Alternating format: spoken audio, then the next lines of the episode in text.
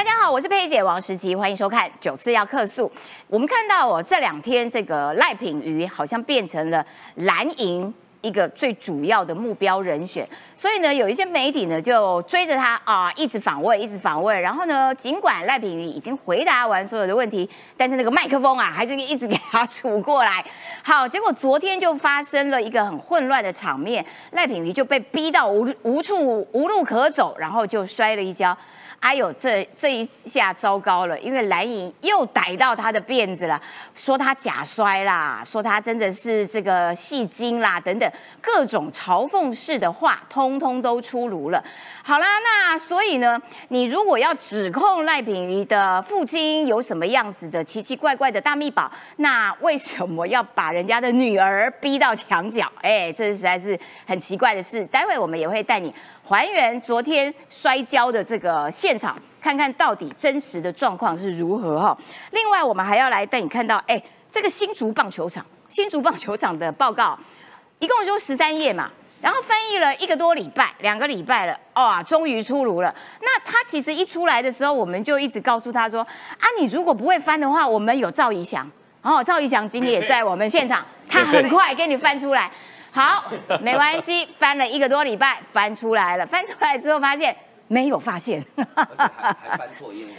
对，然后呢？结果大家就说不是啊，高宏安你骗人嘛？你说好的大秘宝嘞？你给我大秘宝，没有大秘宝，其他免谈。结果他就拿不出大秘宝。哎呦，这个事情是不是再度伤害了高红安呢？而高红安不但有贪污嫌犯这样的身份在身上，然后应该交出大秘宝又交不出来啊，当然连带影响到他的党主席柯文哲。所以呢，他的党主席柯文哲，哎，现在改口了。本来哦，他的讲法是说，一定用总统候选人身份选到底。现在是说啊，蓝白河哦，什么可能都会发生了哈。然后呢，似乎那个态度有一些软化，这意思是什么？哦，那柯文哲是不是愿意当副手了呢？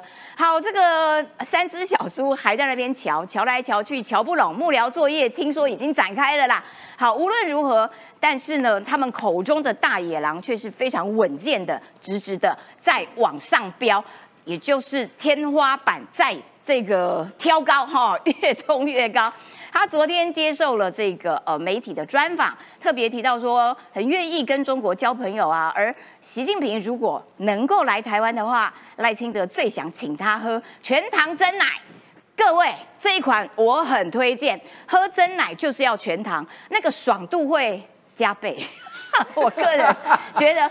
既然都要喝真奶，当然是喝全糖，有没有？哈，喝真奶没有在讲健康的。对啊，好，最后哈，言归正传，最后我们要来看这个，呃，瓦格纳的首脑普里格金。哎，普里格金昨天也是很戏剧化的结束了他的一生，哎，他就发生空难罹难了。好啦，那这件事情现在很多阴谋论啊，就说这一定是这个普丁干的啊，但是普丁也公开出来这个。追到哈普里格金，然后另外一方面是有人怀疑说普里格金你应该是诈死吧，你应该是怕普丁对你下手，所以你设计出这一招，其实你还活着，到底真相如何？今天也会加以讨论。好，赶快来介绍今天来宾，首先欢迎的是资深媒体人中年晃，十七好，大家好。再来是桃园市议员于北辰将军，十七好，大家午安。再来是好可惜没有去帮新竹球场做翻译的台北市议员，同时也是民进党国际部主任赵立强。师姐，大家好。好，再来是资深的政治评论员林玉慧小芳。师姐好，大家好。好的，一开始我们要先来看昨天哦，你知道吗？这个媒体实在是很夸张，他昨天做了大概十几二十条新闻在做赖品妤。你搞了半天，以为赖品妤要选的是宇宙之王，还不止要选中华民国总统。所以我们先来看一下昨天赖品妤他到底发生了什么样子的事情。关于我爸爸，我爸爸的事情，其实，呃，前两天在党团的记者会，其实也。讲得非常清楚。对于我爸的这个决定，第一个就是说，呃，我完全的支持。那包含提告的部分，我也支持他。就是说，这段时间以来，呃，不时的抹黑啊，不时的言论等等，全部都收整悉数提告。爸爸也被质疑说，会不会引分身之术？毕竟他挂名了十九家的董座，那是不是因为有新潮流当门神？第一个就是说，针对这个部分呢，我爸爸或是我本人不时的抹黑，其实讲了半天，说法一变再变。可可是我们看到的是，这个两周多来，其实没有任何的人拿得出真正不法的证据。然后我是说，为什么这些钱都跑到新潮流的口袋？那委员你自己双标的争议要不要讲清楚？有关于这个服贸的部分，不是说奉陪到底吗？那现在媒体都在奉陪您啊，谢谢是不是要不不畏战不是吗？那为什么您自己反服贸，然后爸爸推动了台湾服务业发展你已协会？经问过好多次。对他二零一五年他的协会的声明是二零一五年。哎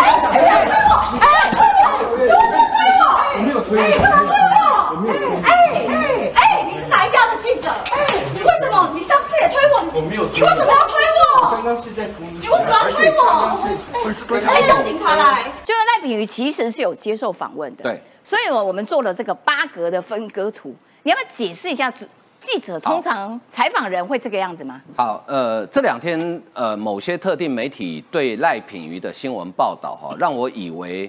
呃，第一是赖品妤要选总统，第二，我觉得赖品妤应该是赖清德的女儿，所以才会被这种规格对待 啊。好，我们记者在采访，其实身为一个资深记者，我觉得我今天必须要出来讲句话哦。记者采访很重要的一件事情，当然我们都想问到受访者 真实的心心声，对但是呢，那不是用暴力的方式。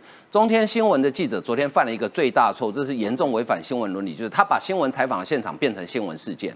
嗯，这是非常糟糕的。这是如果我是这样主管的话，我会叫那个记者明天就不用来上班了，因为你完全不懂得什么叫采访。哎、可是他们的主管应该就是，哎、对你就是这样子紧迫盯人，你就是这样子要逼到逼到他这个发疯为止。呃我们的老朋友陈嘉宏昨天不是有讲嘛？啊因为嘉宏以前在同集团嘛，哈，对当时他们就中国时报对用这个规格去对付黄国昌嘛。嗯嘉宏身为当事人，他讲过，当时就是长官下令就一条边嘛，对就是反正拼命制造冲突就对了。好，刚刚从刚刚那个 SOT 里面，其实大家看到。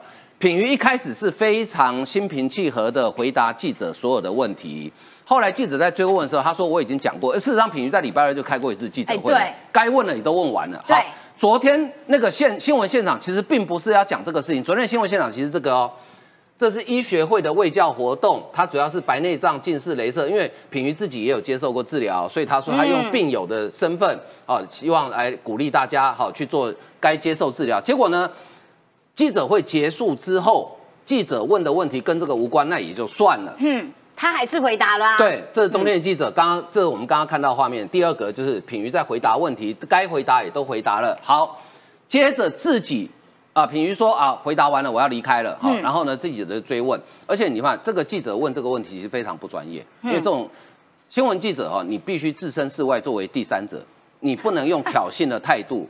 你是在，所以他的目的是在激怒他的受访者。对他的题目其实就已经设定你这个双标仔。他，他有几个假设的设定，就第一，你是双标，好、你要不要讲清楚？那谁说双标？你说了算吗？不是说奉陪到底吗？现在媒体都在奉陪你啊，这句话，我想任挑衅吧？任何正常人听了，大概都觉得心里会觉得不太高兴。对好好，接着呢，品瑜当然不回答，因为品瑜回答说，哎，我前几天都讲过，而且这问题你问过好几次啦，我都已经回答过啦。好、他就离开，然后呢，他就一路紧追他，而且。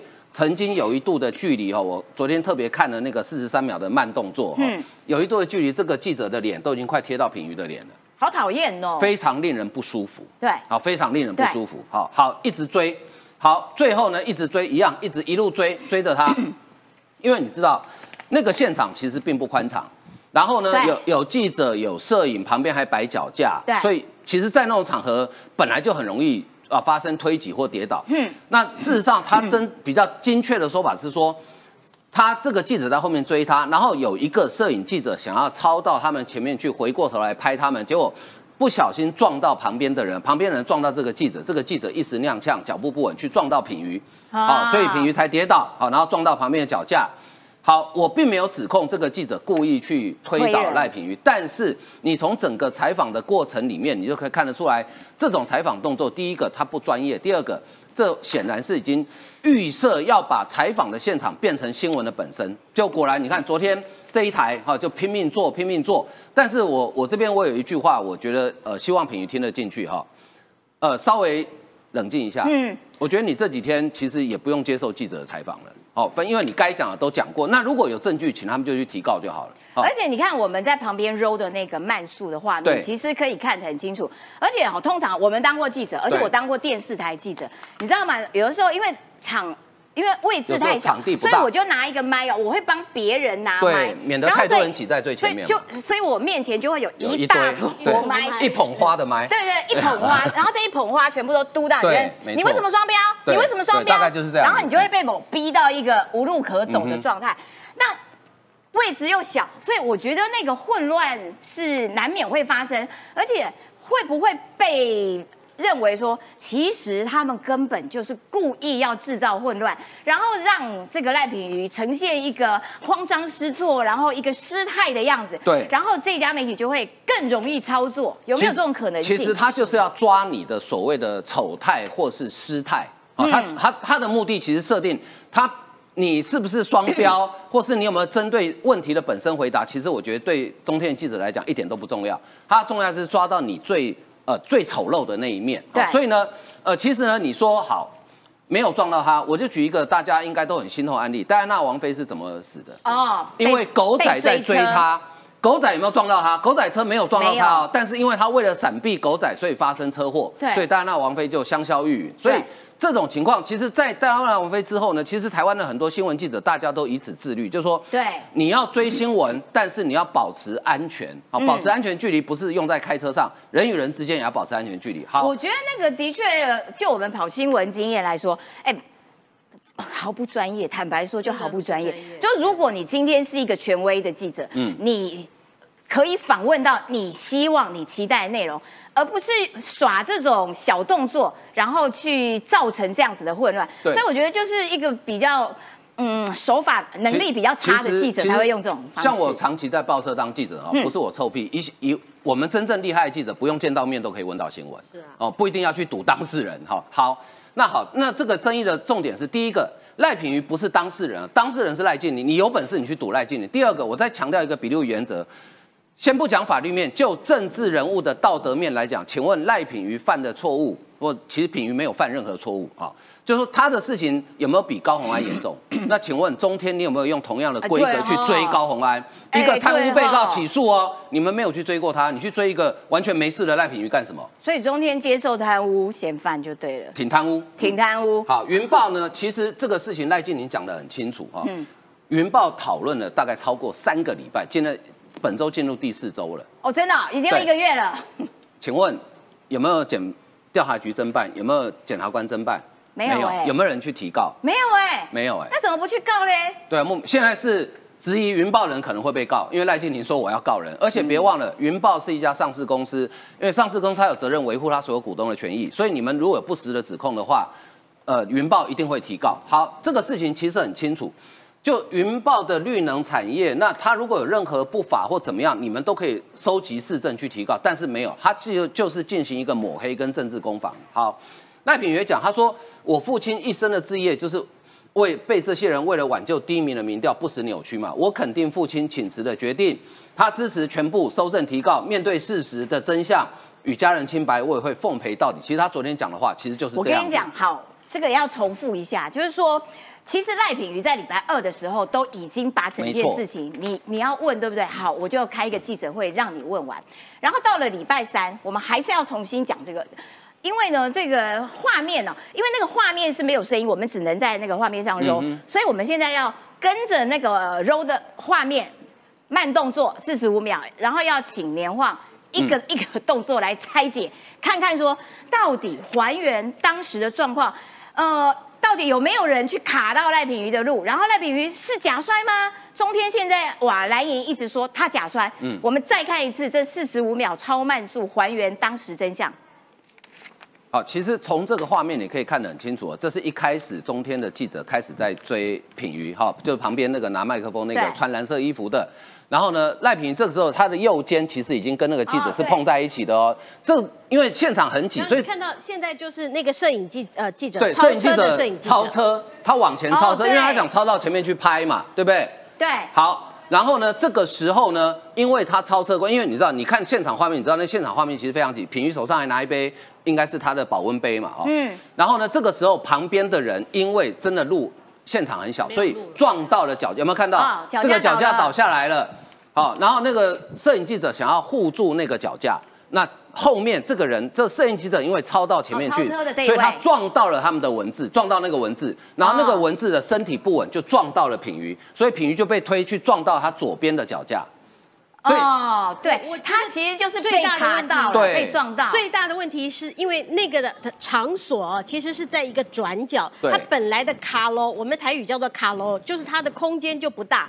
那那一位男性中天的林记者呢，他其实是紧贴着品瑜，他企图要在追问当中，在呃堵麦当中，还要获得品瑜的答案。为什么呢？这其实是一个议题设定，因为前几天他就曾经做过一条新闻，说赖品瑜不愿意接受采访，所以被记者追着跑的绕跑新闻。这个中天其实已经做过一次了，所以他是想要去加强那个印象，哦所以才会有这场的访问。所以我必须要问的是哈，因为现场其实两位都是非常资深的前辈记者，今天除了啊呃两位啊刚才有谈到以外，我们刚才讲到陈家宏，嗯。还有庄丰家前华视的这个总经理总经理，还曾经当过公视的这个非常重要的新闻部的这个呃的前辈，还有张雅琴，其实在昨天，嗯他们这些新闻界的前辈全部都站出来说，这样子的采访其实是不符合新闻的一个标准，没错。因为你有没有，这是最最我们问到这个最关键的问题，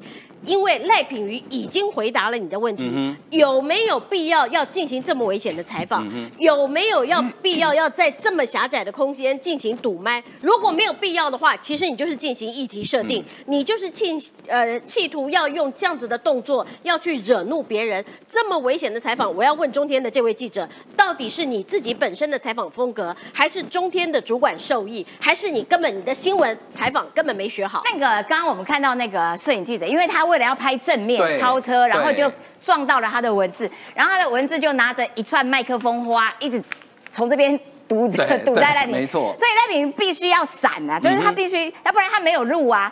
所以他就往这边的时候，哎旁边有刚好有旁边有人碰到脚架对，脚架就倒了，然后所以他就被绊绊到了，就踉跄了。对，好啦，结果就是这么样子的过程，已经帮你还原了。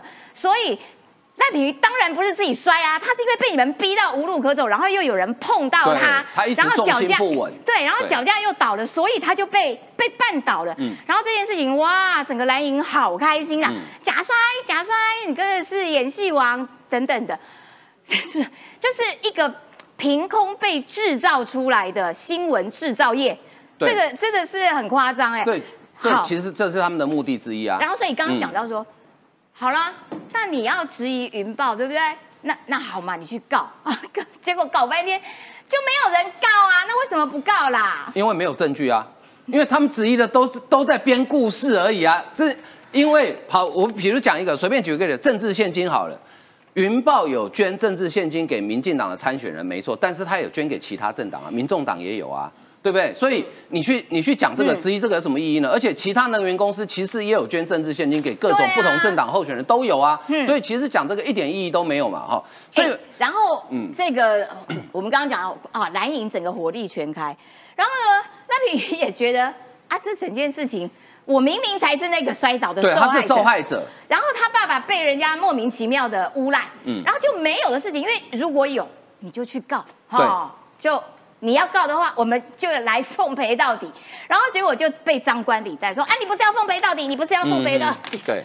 哎呦，我觉得记者当到这样子，就表示说，其实你真的能力不太好了。对，就是没有呃不符合一个专业记者的条件，所以品瑜当然觉得很无奈。所以为什么我刚刚我会说我劝一下品瑜哈，就这几天稍微冷静一下，嗯你也不需要去跟记者硬杠，不是说你怕他，而是人生有很多更重要的事情，没有必要纠缠在这种很无聊的事情上面。不过这些指控赖品瑜假摔的人，我特别要谴责的人钟佩君。啊哈，说实在钟佩君我平我对他到昨天之前印象其实还不差，嗯因为我觉得他算是一个还算讲理的人。那上次那个 Me Too 的事件，其实我们大家都基于对于这个价值的认同，所以大家就声援他。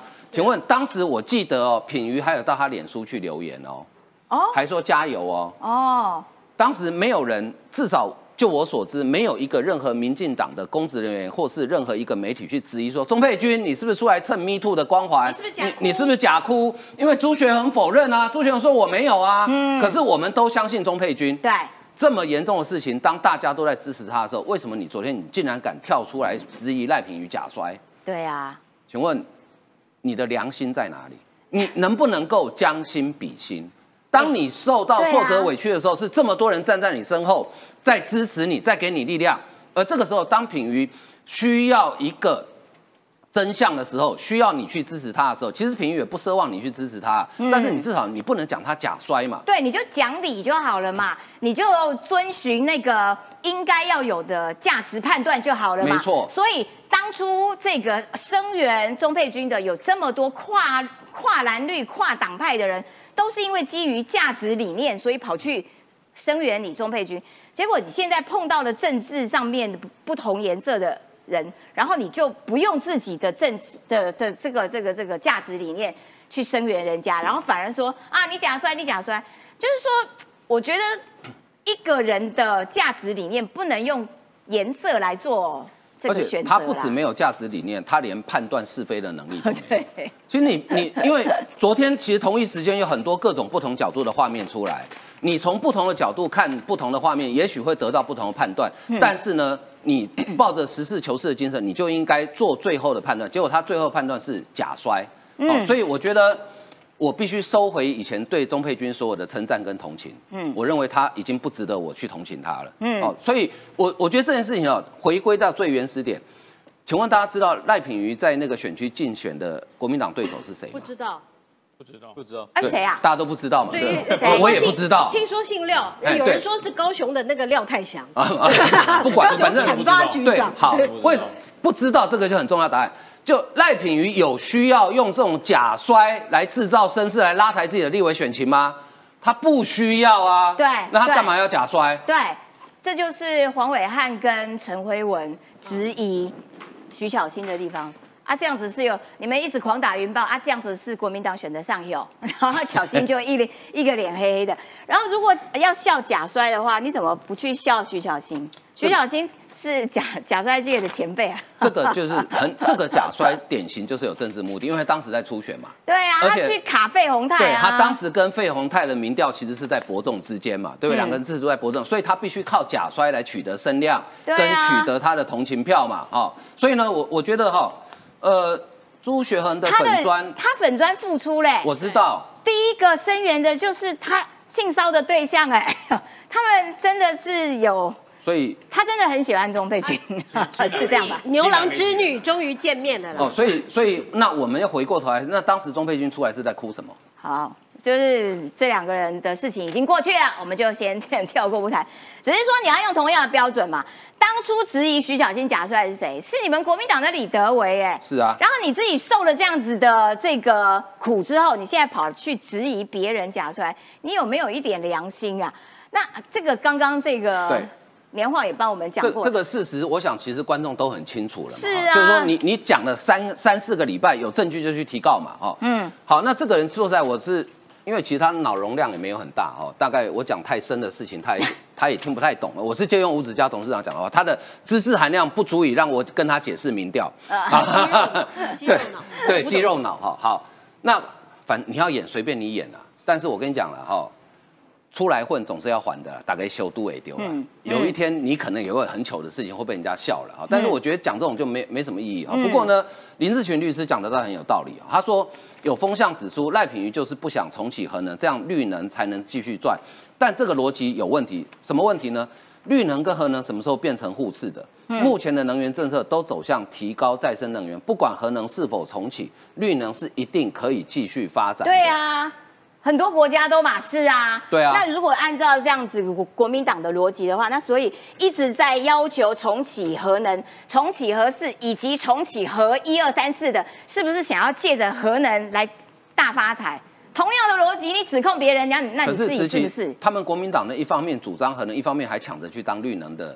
独董啊，董事长啊之类的，对不对？他们两边都要赚，这个更狠哦，这更狠，对，两边都要赚。好，所以你看这个新闻，连中评网都在带风向。你看这个标题：赖品妤为核电杠喉，爆赖富有十八家绿能公司。哎，什么叫做他有？好像这十八家都他他开的一样。对，其实他只有百分之零点一的股票而已嘛。对。所以我觉得这些这一系列的都是有计划性的针对赖品妤的操作，而他们希望复制是。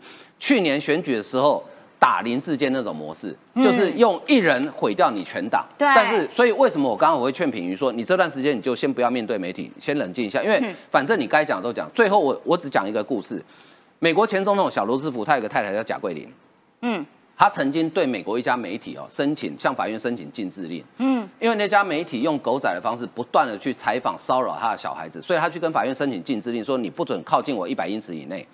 哎，美国法院真的准了。我我真的蛮希望台湾的法院也有这样的法律，嗯就是媒体采访是第四权，但是你也不可能侵犯到，不可以去侵犯到人权，这个是最基本的道理。其实英国的王室也有类似的法令，英国的一些小报好不能，这样感谢年画。我们要进入下一个题目啦，就是说，宜祥要呃，因为同同时也是民进党的这个呃国际部主任，然后又是台北市议员，就是说一直被打绿能这件事情啊，民进党啊就是要做这个绿绿能反核能啦，其实都是想要从中牟利啦，然后里面一定有很多奇奇怪怪的事情，一直打云豹，希望从赖品妤身上。打出一个缺口，然后这个缺口就进而影响到整个民进党的选情。我就还是想先讲一下赖品妤的事情，我再回到这个绿能的整体的框架哈。其实因为我很关心交通议题，所以我看到赖品妤这件事，我就想到一个交通议题。我想到什么呢？我想到今天 没有真的，因为今天如果你在开台车子，你在你的道路上行驶的往前行驶是没有问题，你也没有去换道，对不对？旁边有一台车辆一直往你逼近，一直往你逼车，甚至是把你切到逼你改道，然后最后你撞到电线杆了。我就问大家，如果这个案子真真实实在台北市发生的话，然后就送警察来了，就送给这个呃交通的裁决所去裁决，说谁错，我给你百分之百保证是逼车的人错。嗯，这就是事实嘛，对不对？你今天好好，你在走你的路，人家车子去开始逼你，结果你最后撞电线杆，说你自己撞到活该，关我什么事？对不对？所以这是不对的啦。所以我就说赖平这件事情，他一定有他的很冤的地方。但是我其实觉得晃哥刚刚讲的也蛮蛮蛮不错的，该解释都解释了。我觉得现在媒体只是剩政治操作，对不用给他们任何子弹，继续去做政治的操作。哦而确实，我定位现在的他们对于说绿能上面的一些相关质疑，就是政治操作，嗯，真的是政治操作没错。而且甚至于我想到这个案子，不止想到交通，我还想到另外一个案子，叫什么？叫宇昌案。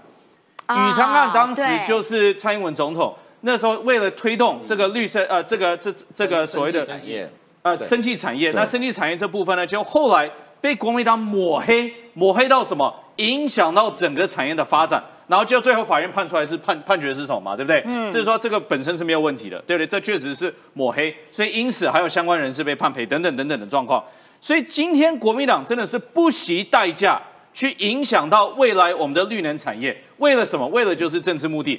我先举一个简单例子好了，绿色能源这个产业，这是民进党的产业吗？这是只有民进党要发展的吗？我跟大家报告，我两千零九年开始，我第一份工作是担任台北时报英文台北时报的记者。我第一个采访的单位是什么？就是环保环保署。好，环保署、能源局那时候还有核能啊、呃相关的。然后结果后来，我们那时候我在采访报道的时候，那时候在制定趸购价格。趸购价格是什么？我要用多少的价格去采购绿色能源？对那是谁执政？马英九执马政。英九啊为什么要去制定很高的趸购价格？因为那时候没有产业愿意去投入绿色能源这一块，因为它是一个新兴产业，你还不确定它未来的发展潜力嘛，对不对？对所以你要用很高的代价去跟他买电买过来。那有人直接说，马英九你在图利绿能产业吗？嗯没有嘛，因为大家了解说，你政府必须做这样子的代价，你才能发展绿能产业。对啊绿能产业对国家是不是好事？当然是好事嘛而且。侯友谊跟柯文哲他们的能源政策里面要求干净能源的绿能的比例更高哇，更高了哟。然后明明你支持这个这个绿能，然后回过头来打这个绿能，到底是怎样子的侯友谊？自己前年才提了他的那个能源政策嘛，他说从二零三五年要达到绿能达到多少？三十五趴。一个三十五趴，柯文哲要四十，是不是？要四十趴四十趴。对所以我就说，这个都是这是国家的共识。那你去打压一个产业，为什么呢？难道就是为了你戏子的一个选情吗？所以这就是我长期说国民党的问题，他们把个人的利益放在政党之上，政党利益放在国家之上。那现在我们就看到一个活生生的案例。那我最后做一个结论，那这个结论是什么？我们看到所有这些东西，我觉得就是我们现在选举当中看到最差劲、最差劲的一个风范。最差劲的风范是什么呢？我觉得能源产业可以出来讨论，对不对？你今天你能源配比可以出来讨论，但你不能出来讨论是什么？毫无证据之下去抹黑对一个私人企业的一个老板，对毫无证据之下去抹黑他女儿，毫无证据的状资要去抹黑一间公司，任何公司都一样，他捐给谁？他捐给国民党，捐给新党，捐给谁？我觉得这都不重要，嗯重要就是什么？你一分证据讲一分话。对如果你今天为了政治目的去抹黑一个公司，那我问你，以后谁敢去做？对啊谁敢去做这件事情？你那这个对国家有没有影响？当然有啊。你今天攻击 A 公司，谁知道你明天会不会跑去攻击 B 公司？然后台湾的公司可以被政治这样子糟蹋吗？好，感感谢一下，要请小芳来这个分析一下，就是说，好，现在看起来蓝营是希望打出一个破口，然后就用各种。影射式的语言，哎呀，你是云豹小公主，哎呀，钱都给新潮流，钱都流进民进党，民进党就是要这样子靠这个大赚钱。他就算没有证据，但是靠透过这样子的影射以及耳语，会造成很多选民的印象说是，嗯。刚刚洗金呢哦哦，民进党哦，这个弄绿能其实都是为了发大财，那怎么怎么怎么处理啊？我我先把哈我们场景抽离稍微远一点。今年的天气非常热，我看到我们主持人现在还在摇扇子啊，很多地方你吹冷气，你可能都感受不到那个冷气应该有的凉度啊。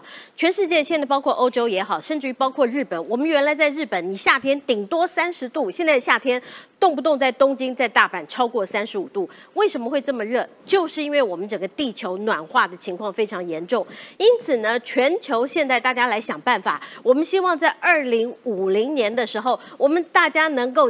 达到一个减碳啊的的一个环境，让我们的地球能够冷却下来。那如果要减碳的话，我们能源要用什么？因为过去我们的能源很多都是烧煤、烧气，特别是烧煤。烧煤的话，就会造成整个的地球环境特别的越来越热。所以我们如何要来减碳？烧煤绝对是要慢慢的要来降低。那有人说核电，但核电有一个最大的问题是核后端的一个基金呢、会非常的高。我给各位看这张的这个图卡，是前几天啊，这个我们看到经济部的一个图卡，这叫合一的厨艺，在二零一一年的时候，我们看到大概三千多亿而已，但在二零二零年的时候，大概就四千七百多亿，也就是每年以五亿的速度，合一没有办法发电哦，每一年你还要为它花五亿的钱来储存这个核废料，所以这是为什么我们现在说，那有没有什么釜底抽薪的一个方式？这个釜底抽薪的方式就是绿能，这也是为什么全世界都在发展绿能，包括我们台湾。所以绿能很重要，全世界都看到，我们台湾当然也看到。那所以台湾不止民进党看到，其实过去的国民党也看到，只是国民党比较偷懒啦，他们都不做。但国民党有一点事情不偷懒，国民党拿钱绝对不偷懒。我给各位看啊，今天早上啊，侯友谊在召开他的这个能源记者会，顺便答呃这个呃绿营说绿营啊，绿能啊，只有绿能蓝都不能哈、而且绿能啊，民进党绿能啊拿了好多的这个政治线现金呢、新型的绿色党产，你看啊，他他这个这个是早上啊我截图的哈、那说云豹旗下的子公司啊，政治现金，我旁边的赵怡翔也在这上面，可是不对啊，它上面统计的这个数字哈、其实是错误的，因为这个下面哈、各位看这一位叫高虹安。哎，高虹安是民进党的吗？不是吧？然后这下面这一位也当时也不是民进党，吴征也当时不是民进党，这个当中有非常多位当时都不是民进党。可是呢，在这个记者会当中，这些的金额全部都被统计进民进党。你们民进党好像多收了这么这么这么多钱记。者高欢也是我们民进党。然后又是是被记者还有这个简化说，一直问赖品妤说，都进新潮流，都进新潮流。对，然后这个林真宇啊，林真宇是什么党？民众党。对啊哎你该不会认为民众党跟民进党的差一个字，然后哎，就是林志宇民进党？什么时候加入新潮流的？怎么没有跟我说？对，要讲清楚嘛。啊他们认虽然我们为林根人都是民进党的，对不对？所以民众党当然陈更是辉文，民进党啊陈。辉文现在都一四五零了，然后黄伟汉也是一四五零了。然后我再给各位看，哦，这个是另外一个我们现在可以查出来的哈。哇，过去哈蓝营的阵营里面哦，原来也拿过绿营的钱呢。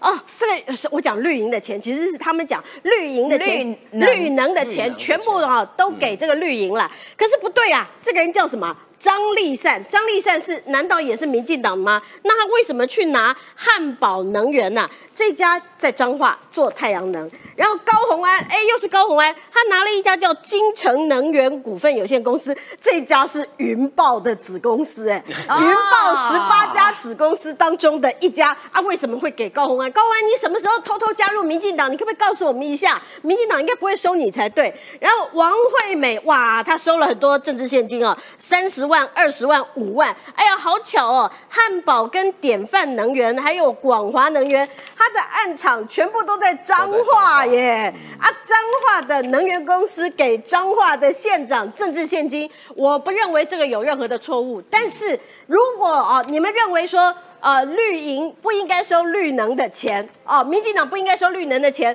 那王惠美你就不应该收彰化的暗场的绿能公司的钱嘛。好，那丁守中你有收了这个几家的钱，这些全部都是蓝营的。那在二零二二年的时候，你们都选了地方县市首长，那个时候难道你们的身份都是民进党的候选人吗？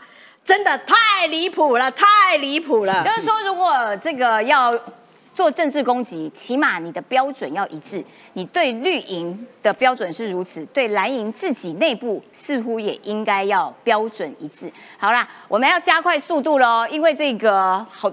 今天准备的议题太过丰富了。高鸿安昨天公布了棒球场新竹棒球场的报告，这个报告呢，因为需要翻译啊，那因为赵怡翔都不肯帮忙，有没有？所以人家翻了一两个礼拜啊，终于翻出来了。结果呢，高鸿安本来拿到英文报告的时候说，嗯，看起来不太妙。结果被翻译出来了之后，发现不太妙的应该是你高鸿安，因为你当初承诺要给我们看大密宝，结果没有密宝，因为你。送到美国去检验回来的报告，跟我们之前理解的都一样啊。也就是说，它这个里面的确是有一些碎石粒哈，然后排水可能不是那么的完善，所以要进行改善呐。那所以既没有挖出什么马桶，也没有挖出什么屋顶，也没有什么废弃物。那不知道说，那你？卡了，你上任八个多月的时间，这八个多月你不肯进行改善，一直在那边挖密宝，这个对于很多热爱棒球运动的人来说，其实是不太不太能够理解啦。好，除了这个大密宝之外，他因为自己本身也有贪污的案子在身上，所以这件事情有可能会连带影响到总统大选这个部分啦。就是说，现在陈志涵。早早上接受访问的时候，有讲到说啊，我们现在幕僚作业都有在进行啊。这个部分我要先请教一下北辰将军。哎，搞半天就是说柯文哲一下子我会用总统候选人选到底，一下子又说哦蓝白河什么事情都有可能会发生啊啊，这个郭董要喝咖啡啊，我们喝柳橙汁啊。也就是说，哎，现在看起来态度有点软哦。所以你判断柯文哲有可能当副的吗？哎，这个有关于柯文哲这个问题哦，问题的核心是这样的，柯文哲都这样回答。你你你问他任何事情，他就先把问题重复一遍，然后跟你说是这样的。这个问题哈复杂性很高了，还要在党部里面重新讨论，再跟大家讲，跟没讲一样。柯文哲就是这样，所以说民众党的态度现在对高鸿安就是怎么样放生，嗯，离得越远越好，嗯，所以他就讲了，高鸿安市长你要自己举出更多的证据来证你自己，证明自己清白，所以就这样就就明白啦，嗯，对不对？因为为什么呢？因为柯文哲现在心中有千万个不爽。他居然吃了朱立伦的饵，你知道吗？朱立伦在高鸿安被起诉的第一时间就说：“我们要一起帮高鸿安加油，证明他是清白，希望还他清白。”哇，不得了了！朱立伦是什么？国民党的主席哎，对，跨党派协商去支持高鸿安，然后郭台铭也声援。这时候柯文哲糟糕了，这两个家伙都声援了，我也声援，鸡鸡了，完了，嗯。一生鱼就唧唧了，为什么你知道？上钩了。嗯，朱立伦一上钩后，哎，柯主席，这鱼竿的鱼是你的，不是我的，请拿回去自己钓。这柯文哲拿的发抖啊！这这这怎么鱼竿到我手上？不是你先称赞的吗？啊，你家的鱼啊，嗯，你自己带回去啊，嗯。所以现在没有办法，因为为什么？整个高呃新竹的这个这个棒球场哦，其实新竹人民大家希望怎么样？什么时候可以开放打球啦？不要跟我讲那么多了。什么说看起来很麻烦了？花了一百八十万找专业单位来鉴定加改善了。请问你市长当了这么久的时间，什么时候可以开放？对，这才是问题。解决问题嘛。而且他花一百八十万去检测，然后检测出来之后，嗯，没有新发现。对，他说，嗯，看来问题很大。哎，问题很大就是没有发现。哎，你知道吗？大家了解了吧？哦，原来如此。高宏安不是不懂英文呐，人家匪逃匪的，又是对不对？留美的，他绝对懂英文，所以他一看，哇，看来问题很大，就是花了一百八十万找不到问题，问题大了，你知道吗？所以这个事情，其实，在棒球迷在那个年轻族群呢，我看到很多什么 PTT 上面，把他骂爆了，骂爆了，骂爆了。他只说好的大密宝都不给我，但他听不到，那都是一四五零，都是绿军。可是这个应该会对。这个这他呃这个这个民众党也会对国民党造成一些影响吗呃？，这朱立伦已经充分的把钓竿交给柯文哲了。哦所以你看哦朱立伦从那次以后，朱立伦还有讲过吗？没有，绝口不提，绝口不提，再也不提了。为什么？对是柯文哲的人嘛，所以柯文哲一直被逼着讲，所以柯文哲就一直跳针的回答。那么其实哈，为什么高环迟迟不敢对新竹棒球场开始做改善，让它尽早能够启用？因为我只要动土开始做，就是我的事了。你知道吗？现在都是林志坚做的，哦现在我可以甩给林志坚。对对对，我只负责挖，他挖四年就不会有责任，你知道吗？你只要开始改进，开始重新对，所以大家新竹棒球场哈，你想要重新开始打棒球，等到新竹棒球场高环当晚才有可能。嗯他这四年一定不断的挖，对不对？一定不断的挖，挖没事。他将军他应该挖不了四年，哦哦，真的哈、他接着要去龙潭挖。呃，龙潭那那进去了就要小心了，因为会有越狱的问题啊。是龙潭对还是土城？呃龙女女子女子监狱在在桃园在桃园，在桃园，我还哦进去辅导过。前一对阵子陈英杰刚去的，哦对对对，所以他就是不断的挖，一直挖，挖到他离开市长的座位为止，因为他不敢建设，他一建这叫什么？你知道？我们在以前在军中有有有三种人，嘿，一种叫多做事的人，这个人一定天天被骂，多做多错，嗯，做不了完美嘛，少做少错。哎，少做少错，哎，不不做做不会错。错，对，高环就属于第三种，我不会做哦，我没有做任何的建设，我只是挖而已，挖没错吧？哎，？那你看哦，其实新闻的焦点，不管是之前蓝营狂打赖品妤，或者是这个高虹安自己本身引起来的这些争议，可是他们都没有要选总统哎，所以现在总统候选人大家都被淹没嘞。呃，其实总统候选人你要提出的是高度跟政策方向，对于国家安全、外交、经济等的相关的政策。那提得出政策的人，大家就来看嘛，所以人家的支持度越来越高嘛。提不出政策的人呢，就在歘嘛，对不对？因为你提不出来，然后我这些小鸡怎么没有帮我制定政策，都在打自己的选举，对不对？自己可以得金马奖假摔第一名的，居然竟然说，哎，你摔得不够好。这两个人摔有不一样哦，一个摔下去之后笑嘻嘻，哎，没关系，没关系，哎，一个是很生气，到底哪一个摔得像？对，难怪你会得金马奖，对不对？摔倒之后从容不迫，笑嘻嘻继续追上去，所以我觉得这两个摔法不一样。另外一个就是呃自己模仿做了五次的翻滚，对啊，你忘了、欸，你忘了、欸，你当时反红梅的、嗯。对耶，你当时反红梅的、欸。对，现在是为了什么事情？你开始协助这个中天的记者、欸，我真的不知道哎、当时你绕了两三万人上去反红梅、反中中国共产党，现在怎样？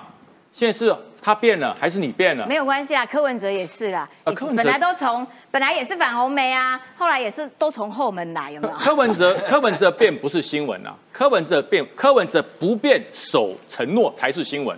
对，柯文哲变不是新闻。哎所以你觉得他会搭副的喽？当然，他他随所有都可以从墨绿变蓝蓝色了，那蓝色变红色，它可以变三次。哇，对对，，它可以变，现在从墨绿变成青蓝，变成青红，你看它多厉害。所以他说我选到底，哎，对我会陪他们选到底，我不见得选到底，差几个字而已啊，都选到底啊。哎呦，所以他们俩接下来这三只小猪的这个变化，可能还真的蛮大，不管是喝咖啡或者是喝柳橙汁什么的。所以这个连晃你怎么看？我我觉得柯你文想也要补充，等一下。嗯，柯文哲什么时候会说谎？就是他一开口就在说谎 啊！大家只要记得这个原则就好了啊。虽然柯文哲前呃也不过是上礼拜的事吧，信誓旦旦讲说，呃我是经过民众党程序提名的总统候选人啊，我怎么可以退选？我一定会用总统的名义参选到底啊！然后陈志涵还讲说，谁在讲柯文哲要跟谁配，我就去告人，有没有？有啊陈志涵还信誓旦旦讲说，柯文哲一定会用总统的身份参选到底。那如果最后你变成副总统候选人呢？那你们呃要不要先出来洗一下门风？对不对？出来道一下歉嘛，啊洗一下门风嘛。不过我觉得柯文哲当副手只有一个可能性，就是郭科，因为不会是侯科。哦，为什么呢？郭科对不可能是侯科，对，因为侯科的话，民众党就灭党了，就跟那个瓦格纳集团一样，团灭。因为很简单的道理，我讲一个最基本，那你不分区怎么办？侯友谊去帮民众党不分区站台吗？呃，政党票请支持民众党。好好诡异，不可能。对啊，我上次这样干，差点被被对党纪处分，不可能嘛。对，所以如果是侯科配科当副手的话，就是民众党要宣布解散，因为他不会有不分区了。嗯，因为你所有不分区选票一定是集中给国民党嘛，那民众党绝对不会有不分区。好，就算民众党的人用国民党的名义提名不分区当选了，他的党籍还算中国国民党啊，他不会叫台湾民众党啊。嗯，好，所以不会。那郭科配唯一的可能性，为什么比较可能性？就是因为郭没有政党嘛。对，所以呢，柯文哲可以利用郭台铭的超能力，呃，帮民众党在政党票多冲高一点点，嗯然后呢，还是可以维持民众党主体性，因为郭台铭目前是无党籍嘛。对好，但是这里面有有一个有一个问题，很严重的问题，就是说，好，你如果是郭科配的话，那郭科配会不会赢？你最后他们想郭科配，他不是说我民调一定要赢，而是说我最后能不能操作弃保。对，所以郭科配的目的就是要拼到第二名，超越侯友谊。对，当他一旦超越侯友谊，他就可以操作弃保。对，好，这大概是他们打的如意算盘。但是我觉得以郭台铭现在的民调哦，我认为柯文哲看不太起郭台铭了。柯文哲看不起郭台铭柯文哲现在虽然他的他会民调看不，起一个这么有钱的人吗？虽然柯文哲现在民调跟侯友谊是纠缠，哦，有有时候二，有时候三，大概差不多在二十趴左右。对但是郭台铭只有十趴左右，哎，嗯嗯，哦，你觉得柯文哲会看得起一个只有十趴左右民调的郭台铭吗？嗯那除非郭台铭的诚意诚意够高，好、诚意够高，那才有可能嘛。要不然就是柯文哲的民调再往下掉嘛，等他掉到跟郭台铭差不多的时候，他就会去跟郭台铭合作嘛。可是时间很紧迫，因为下个月中到现在大概二十天左右，郭台铭就要决定我要不要联署。当然，联署完可以不要去登记，反正郭董耍人也不是第一次嘛，哦，联署完可以不要去登记。那你可以在十一月的时候正式跟中选会登记的时候，用啊、民众党的名义提名你当总统候选人，那是后话。可是我觉得接下来就是要看郭台铭联署的速度跟人数。假设他联署的很辛苦，才刚好过门槛，那我觉得郭台铭大概就不用玩，柯文哲也不会理他。可是如果假设郭董在很短的时间内联署冲到，比如说五十万份好了，嗯，那所有的人都要对郭台铭另眼相看，这个时候就是郭科配时机成熟的时候。哦，哎，所以其实如果郭科两个合起来，某种程度的确呃算算是可看啦，可看性还不还蛮高的啦。然后侯友谊就要小心说有没有可能被弃保。不过待会一下要呃联动谈这个副总统赖清德了，因为他们。他们的三只小猪的联的这个合纵连横，其实会影响到的就是赖清德。那赖清德该如何应战？但是 之前我要先请小芳补充一下，就是你看这个、哦，这是废话，废话大全。网友截下来的，因为大家都觉得深有同感，有没有？在一场座谈会中，台铁工程师问柯文哲：“假如你当选总统，你会先改善哪方面？”柯文哲说：“我跟你讲哦，台铁是这样啦，一样啦，诚实面对问题，把台铁所有的问题列下来，分门别类，一样啦。我们通常把问题列出来，把所有问题列出来，分门别类，然后再写重要跟紧急。重要，比方一到四，紧急分一到四，那换算分数有没有哈？那再排一遍，哪些是紧急重要的事情，那先处理嘛。再来是处理重要不紧急。我跟你讲，你把台底的问题列出来，然后问一个题目，请问他这些问题有解决吗？讲完了。结束了，我刚刚那一趴，你们知道我在干嘛吗？不知道我自己都不知道我在干嘛。在解释工程师的问题。对，然后呢，这个 Po 文的人说，OK，现在我想问一个问题，所以柯文哲说他要解决什么了吗？不知道，对，并没有哎、是这是一个呃，柯文哲在参加一个台铁工程师，正好那个台铁的工程师在现场，是一个年轻的男性。其实哦，我也把这个逐字稿都打下来了哈，因为真的是太精彩了哈。这逐字稿就如同他刚刚所打的，因为呃，通篇柯文哲没有针对问题去回话，那他就在讲说，哦，事情就分成紧急的跟不紧急的啊，就紧急的先处理啊，就哈啊就不紧急的一到四啊，就你就再排列一遍啊，就先处理紧急不重要，然后再处理紧急又重要的，哎，这个是什么东西啊？他完全没有回答人家的问题，哎，哎，我也呃，我三不五时也会去演讲，我如果这样演讲，下面台下提出这样的问题问我的话，我大概啊，这个被直接被台下给骂死了。可是柯文哲是不是只有这个问题，他用这样的方式去回答，不是哦。你仔细看，柯文哲在每一次接受记者访问的时候，过去我们没有认真的把他的逐字稿拿来看，但现在大家可以跟我一样，我们养成习惯，下次他只要受访的时候，我们都把他逐字稿。现在很简单哦，你就只要开那个呃，就是开那个你的你的智慧型手机开那个麦克风哦，他就会帮你打，然后你顶多修修字而已啊。你看看是不是全部都是废话？但这些的废话呢，其实你要知道，这个人是有可能来担任台湾未来的领导人，这是一件很恐怖的事情哎。就拿他前几天呢，他讲那个呃金门的事情啊，我不要去跟人家搅和啦。他在讲的是去参加八二三六十五周年的，这是何等的一件大事！这对于台湾的历史上，这对于台湾过去保家卫国的军人，这是何等的大事！但在柯文哲的心目当中，我要跟人家去搅和什么？是因为他知道他搅和搅和。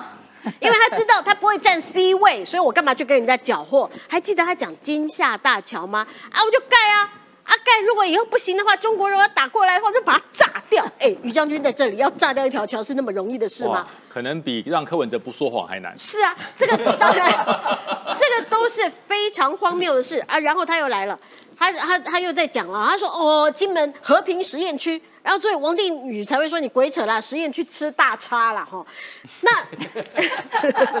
那这就是一国两制啊。是啊，王定宇讲话这么直接，对他，因为我没有他直接，因为叫他去吃大叉哈。嗯，我我是觉得很奇怪哈，因为我们大家都知道，呃，中国现在是共产制度，是由共产党然后呃集权统治的。共产党现在他要发行数位货币，共产党是要供你的产。现在中国的经济已经烂到了不行，连房地产你有花了多少年的，你存了一辈子的钱，你买了是个烂尾楼，那个门跟纸糊的一样。结果柯文哲竟然说：“哎，那我们来设个和平实验区吧？你要实验什么？共产主义吗？先把金门人的产给中国供了吗？你这个真的是，我觉得。”真的是八七啦哈！我不是除了八七，我不知道，难怪王定宇委员会叫他去吃大叉。了解，所以呢，其实我们得到一个结论，就是大家都觉得柯文哲的话不可信。所以呢，这个呃，陈志涵说幕僚作业已经有在进行了，所以大家也都觉得，嗯，如果最后有可能会是郭科佩，好，那郭科佩的话，对民进党来说，哎，他们要击败的就是赖清德，而赖清德，哎。我们从一开始，不管是打赖品瑜啊，或者是这个等等的这些事件，哎，其实赖清德的民调都一直是一个漂亮的曲线，一直在往上，有没有？一直在给你挑高、挑高，一直挑高。好，然后他昨天呢又接受了媒体的专访，然后他特别讲到，因为选总统嘛，两岸关系仍然是大家这个觉得最重要的一个问题。然后他就说，繁荣的台湾可以带动稳定的中国，而且呢，如果可以跟习近平当朋友的话，很好啊。我们不用成为敌人，而且我要请他喝全糖真奶哟。我我是推荐习近平啦。值得喝啦，真的。真的吗？真的，我我听很紧张啦。啊，我听很紧张，是因为习近平呃没有，那我可能是要听得很开心，因为习近平身体可能也不太好了，这杯可能喝下去，我不知道结果会是什么。加糖全糖的啦，习近平哈。至少要喝过一次嘛。对对对，对嘛，至少喝过一次。对啊，要先喝再挂。哇，你知道还有珍珠奶茶是那种两倍糖、三倍糖的，如果再加下去的话，呃，是也不用这么猛哈。好，来。那所以看起来赖清德还蛮稳健的，走自己的节奏，比较有节奏感。然后九月又有什么国政说明会，然后就把三只小猪在那边甩在后面。其实我先跟大家预告一下，今天下午的三点钟，其实赖清德副总就会举行一场国际媒体的茶叙哈。这个是跟这个好像目前报名应该是有七十位的外媒哈，会跟赖清德副总统去问他一些问题。那你听听他对于说两岸，对于说台湾的国际地位。听听说他未来要怎么去促进台美、台日之间的合作等等的一些看法，所以我觉得这就是稳健呢。这很重要，这很重要。你说几十位外媒要跟他一起，就这就就今天下午三点钟。哦所以我要讲的是说什么？一四五零。对，都没有，他那报道出来就全部都是一四五零，就是绿营的侧翼，对不对？包括他们应该是每一个总统候选人应该都会。这本来其实都该做的事情，可是事实上我们看到就几乎是只有赖清德副总在做了。所以刚刚石姐提到民调，我就想到，这真的有很意外吗？就是说现在看到民调持续的往上涨，当然我们不会轻忽看待各种可能，对。但是我说看到整个氛围之下，你一部分你柯文哲对不对？还在跟这个。呃，这个大家在跳来跳去，说我到底要跟谁合作，谁喝咖啡？对对？郭台铭还在我前几天也发嘛，他在那个这个登了三大啊报的广告上面，还用不实的言语去欺骗台湾人民，对不对？这是第二回事。然后结果你侯友谊，大家其实不太确定侯友谊在干嘛，就连包括什么，他最近不是宣布说他要去美国访问吗？啊，对，就我 我自己作为国际部主任，我都觉得很很很很这个失，没替他紧张。没有，不是替他紧张，是觉得很有点失能。因为为什么失能？是因为为什么我该掌握的事情都没有掌握，因为太少新闻了。哦，大家都不知道他要去美国到底要做什么事情。哦，所以我觉得该做的事，我觉得我没有去做了。但是我要讲的是说什么？今天赖清德就是把该做的事情拿来做。嗯，他该做的事情是什么？就是展现说我们台湾。我们未来我们的经济发展该怎么走？我们在全球经济秩序快速变迁当中，我们可以扮演的角色是什么？再来和平这个概念，和平这个概念不是只有靠嘴巴说就好了，不是只有金门重要，整个台湾都很重要。嗯，不是只有金门的所谓的和平实验区等等，这个是可以。这个你金门你要去做什么事情？我觉得金门它本身就有它的政治的意识形态，这没办法去改变了。好，但是整体台湾你要怎么去保护整体台湾的一个一个稳稳定跟呃这个经济发展，还有我们整体的一个和平态势？那这是赖幸德副总统所提到的嘛？从四个坚持到四个支柱，对不对？一个是一个原则，另外一个是一个行动方案，该做的事情去做。再来，未来我们要怎么去拓展？台湾跟各国之间的合作，包括今天有谁来？今天是美国的前国防部长，对，前国防部长也在这个台湾嘛，对不对？对对。其实我有参与到他各种的一些场合，那他也提到很清楚啊，说台湾就是要展现我们跟世界合作的意愿，世界才能听得到啊。对。就是说，如果今天全世界都说我要关注你台湾，我要保护你台湾，但你台湾说，嗯。我要的是这个金门金厦大桥啦，我要的是跟这个中国去进水进电。我不是说这不重要，但是我问的是说，那世界得到的讯息是什么？对，是一个台湾想要靠拢中国的讯息，还是我们想要传达的是台湾想要跟世界站在一起这样子的讯息？所以这个我觉得就是最大差异。所以回过头来看到赖清德这一场专访了哈，那接下来他当然还有这个外籍媒体的访问，他会提到的就三点重要的。第一点，我们台湾一定会持续强调我们的民主价值。这个是台湾跟对岸的最大区别，一定要继续强调。第二个是我们台湾会当和平的积极贡献者。嗯。第三个，我们台湾一定会参与跟促进区域跟世界的和啊的的经济繁荣。那我跟大家报告，这三个字是什么英文？一个是 democracy 嘛，对不对？在考验。第二个是 peace，嗯，第三个是 prosperity，DPP，DPP，那就是 DPP。所以这就是民进党的价值，我们会持续跟世界去有效的传达。好的，了解，感谢这个这个。然后呢，我觉得赖清德比较像是稳健的，在这个告诉大家说，他是一个适格的总统，未来的总统。然后我觉得三只小猪。不要再纠结在这种小情小爱，你们赶快走出自己的大格局，好不好？我会觉得，对于选民来说，比较希望看到一个像样的总统候选人彼此之间的竞争，好吗？加油哈！来，我要请这个北辰将军来告诉我们，请问瓦格纳首脑普里格金，他到底是诈死吗？应该不是吧？应该是，嗯，美国是说普丁的角色应该是蛮重的。可是普丁好难过哎，对，普丁还发文哀悼哎，对不对？我告诉大家，很多人说这是不是被飞弹打下来的？嗯，我我研判不是。